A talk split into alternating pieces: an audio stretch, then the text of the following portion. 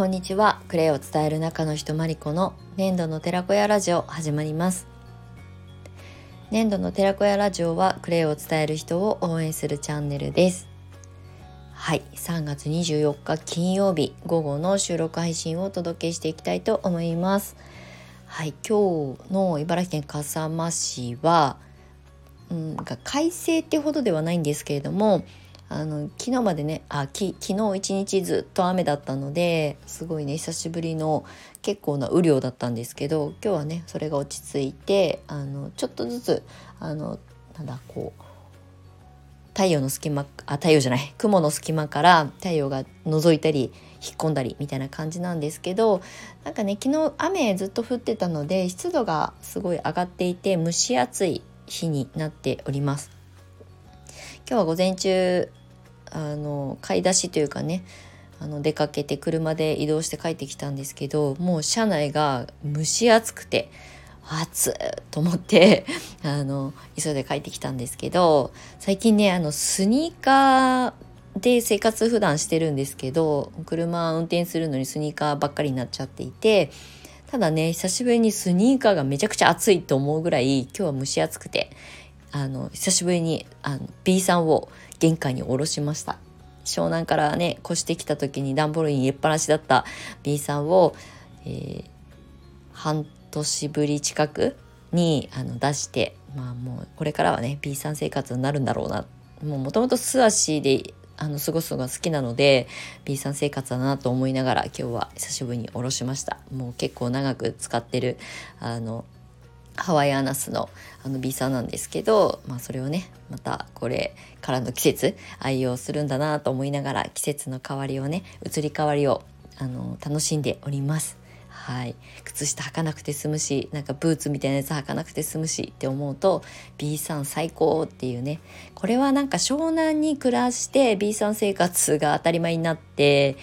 うん、まあサーファーの人も多いしうんなんかみんな湘南の人って B さん生活してるんですよね。もう冬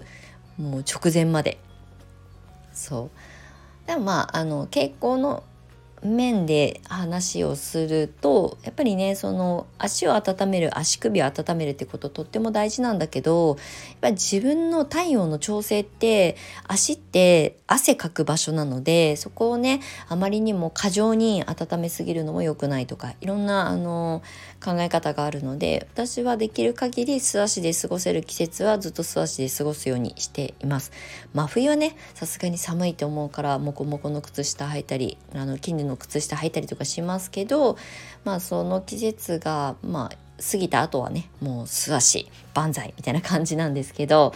大昔東京に住んでた時なんてありえない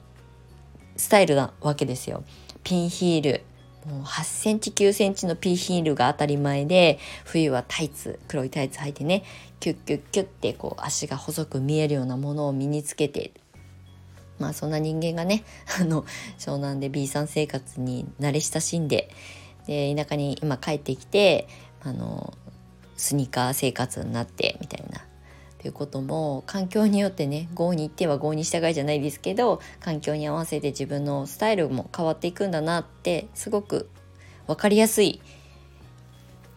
形として分かりやすいなっていうふうに思っています。はいあの別にね あの P さん生活を推奨してるわけでも何でもないんですけどあの季節の移り変わりをすごく感じるなっていうふうに思いました。はいということで前置きは本当にどうでもいい内容ばっかりいつもお話しして申し訳ないんですけれどもはい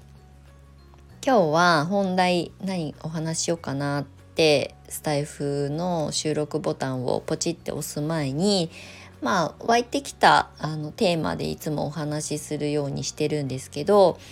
あの今日はねワクワクすることをやろうって何それっていう話をしようかなと思うんですけどよくね私が普段発信してる、まあ、言葉の中にワクワクすることをしたいそれ以外のことはしたくないみたいなことをねお話しすることが結構発信することが多いんですけどじゃあワクワクすることってを選択してそれがうまくいくのかいかないのかとかね損得だったりとか、まあ、結果を求めてなんか気になるんだけど、うん、それを選択する自信がないとか勇気がないとかいろんなあの目線があると思うんですけどじゃあそのワクワクってどこから来るものなのかどこから湧いてきてそれを、うん、自分がちゃんとこうキャッチできるのかじゃあ何をこう選択の基準にすればいいのかみたいなことをね私なりの回みたいなものがあるのでお話をしたいなと思うんですけど何の参考にもならない収録かもしれませんけどそのなんか自分が気になるなって思うこととか興味あるなと思うことなんかわかんないけどワクワクしそうだなとかワクワクしてるんだよねっっていうことの、まあ、背中を押すような後押しになったらいいなっていうふうに思ってお話ししたいと思います。はい、あのここまで以上あの説明してあるので あの全然興味がないわと思う方はここで終了していただけたら OK です。はいで私が言うワクワクってすっごく抽象的ですよね。まあなんか心がトクンとなったものに、えーと、挑んでみようとか挑戦してみようっていう表現を結構するんですけどじゃあそれって「てんてんてん」ってなると思うんですけど私実際自分が U ターン移住してきてうん最近すごくワクワクしてるんですよね。でこのワクワクってなんかその U ターンしてきて地元に帰ってきて来るって決めた時っていうのは不安しかなかったんですよ。湘南で8年間住んで湘南で教室を開いてクレイセラピストを育成する講師をやり続けてきてある程度教室の経営自体も安定していたしでももうちょっと違うことがしたいとかもっと自由にいろんなところに飛び回りたいとかまあ、いろんなことを鑑みて、えーとまあ、そこに拠点を湘南に置き続ける理由もないかなって思ったことがそもそも U ターン移住を考えるようになったになったきっかけだったんですね。で私は独身で子供もいないし、うん、自分が好きなとこに住める自由度は高いわけですよね。ただそうは言ってもやっぱり8年間湘南ですごいこう腰を据えて教室業をやってきたのでそれをまず手放すことに対してのなんかこう私自身の中にあった執着を手放すっていうことのあのえー、っとなんだろうこう勇気が必要だったしで帰ってくることに関して20年近くぶりに帰ってきた地元なので20年前の記憶とまあもちろん毎年1回2回はねあの帰省はしてましたけど住んでないのでなんかここに帰ってきて私はどうやって生きていけばいいんだろうみたいなことがねすごくずっと重荷だったんですよね肩にのしかかっていて。ね、でも、まあ、帰ってみないと分かんないしとか、まあ、帰ってくる前にどういう人たちが今茨城県笠間市っていう場所に住んでる人あと移住者とかも増えてるって聞いてたのでどういう人たちがどんなお店があってどういうコミュニティがあるのかなっていうことは一応ね調べ上げてはいたんですよね。でまあなんとなく、うん、まあ湘南に移住する時みたいなあの感覚とはちょっと違ったんですけど帰ってきてもどうにかなるかもねっって思えたから、まあ、U ターン決めたんですよ。で帰ってきても3ヶ月、まあ、今過ぎましたけどぼやーっと過ごしながらここで何を私は もう一度やり始めればいいんだろうなっていろんなことを考えてで実際あの私の実家両親があの新築の家をね老後のために今ちっちゃいお家を建ててるんですよ。これはあの過去の収録配信の中でもちょっとお話ししたことがあると思うんですけど、まあ、私が帰ってくる云々関係なくあのうちの両親が私の実家ってめちゃくちゃ山奥で、まあ、車があればね運転できるあの年齢であれば何も困らないんですよね車で10分走らせれば街中に出ていけるし買い物もできるしだけどまあ75とか超えて80歳とかになってくるとあのねあの車運転するのも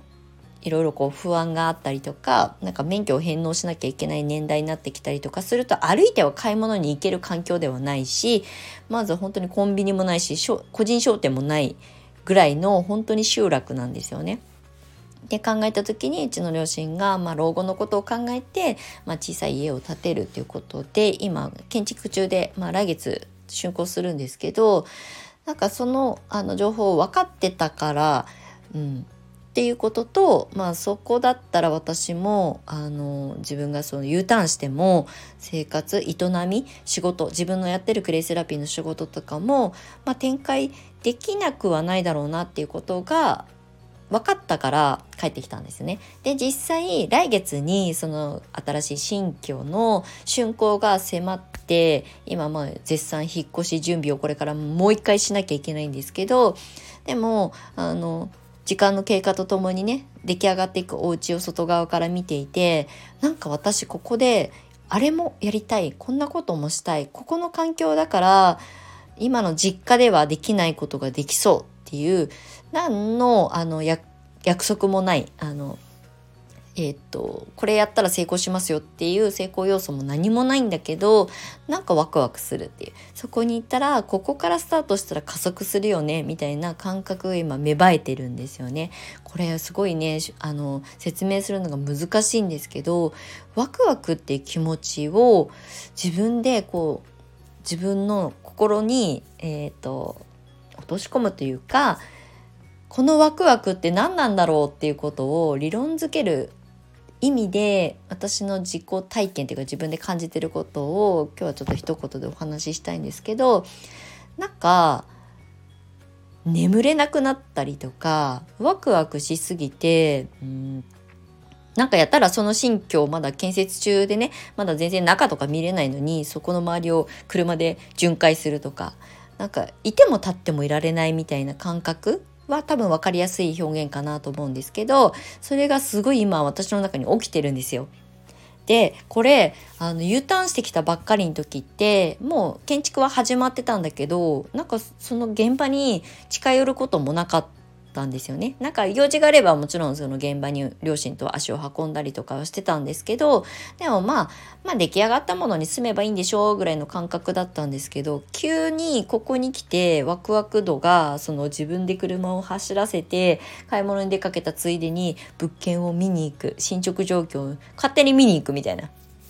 ってことが起きてるんですよ。なんかこう勝手にこれがあの意図して動いてるんじゃなくてあ見に行こうどんな風に私の部屋はできるのかなとかまあ、あの図面はね見てるし私もインテリアコーディネーターとかの勉強したし建築業界にいたし不動産業界にいたしその物件は別にわざわざまあ連日ね見に行かなくたってイメージが湧くわけですよ。なのになんかこの出来上がってくそのえっ、ー、と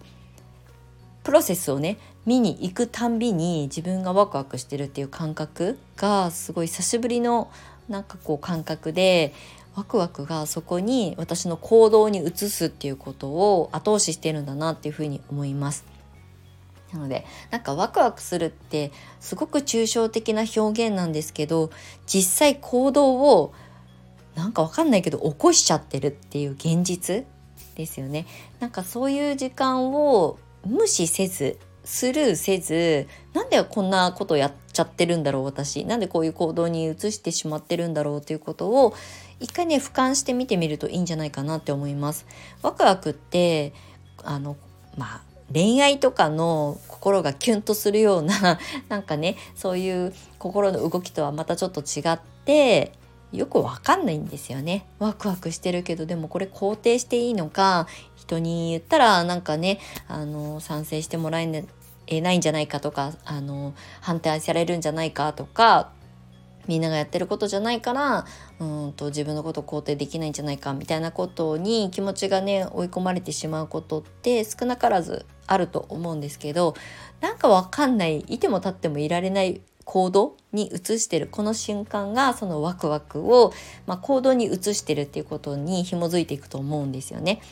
なのでなんかこうワクワクすることを選択していこうそれだけを選択していくと人生って好転するよみたいな抽象的な発信をよく私はするんですけどでも実際ね私もこうやってなんかこうまあその新しい新居に移ることを今楽しみにしていてそこでしかできないことであろうって思うことを今すごく脳内でね妄想してるんですよね。でもそういう時間がすごく今の私の活性材料になってたりとかするので、まあ、そういう思いとか、えーと、感じ方が自分の中に芽生えたりとかもう想像しない行動に移していたりとかっていうことを